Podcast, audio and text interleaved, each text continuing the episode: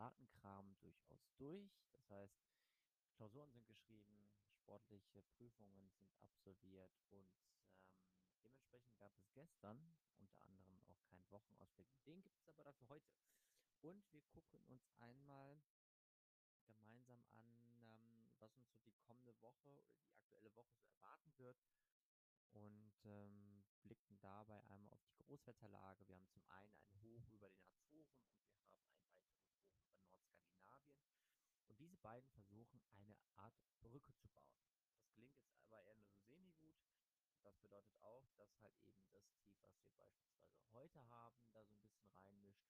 Und dazu gehört auch, dass wir sowohl am Mittwoch als am, am morgigen Mittwoch als auch am Donnerstag als auch am Freitag als auch am Samstag und auch am Sonntag jeweils ein neues Tief bekommen werden. Und diese haben durchaus Sturmpotenzial. Heute bleibt es bei dem Mischmasch aus mal etwas Regen und mal vereinzelten Schauern bei aktuell 6 Grad. Der morgige Tag gibt viele Wolken. Der Wind dreht auf Süd mit maximal 40 km pro Stunde in Böen zum Abend hin und es wird mit 2 bis 10 Grad deutlich milder. Am Abend zieht dann neuer Regen auf.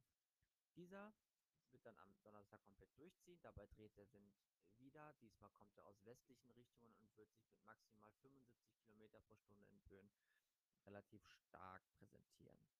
Am Morgen sind dann noch teils stärkere Regengüsse dabei. Zum Nachmittag wird sich auch das eine oder andere Gewitter entwickeln können. Temperaturen steigen auf 7 bis 12 Grad. Der Freitag bringt uns neuen Regen, zunächst in Form von Schauern, später in Form von einem starken Regenband und maximal 60 km pro Stunde in Windböen. Temperaturen gehen weiter, äh, so, gehen wieder leicht zurück auf 5 bis 9 Grad. Wir lassen uns überhaupt gar nicht von irgendeiner Meldung stören. Zum Wochenende hin bleibt es weiterhin stürmisch und auch regnerisch und das Ganze bei, bei 4 bis 5 Grad am Morgen und 8 bis 9 Grad am Nachmittag.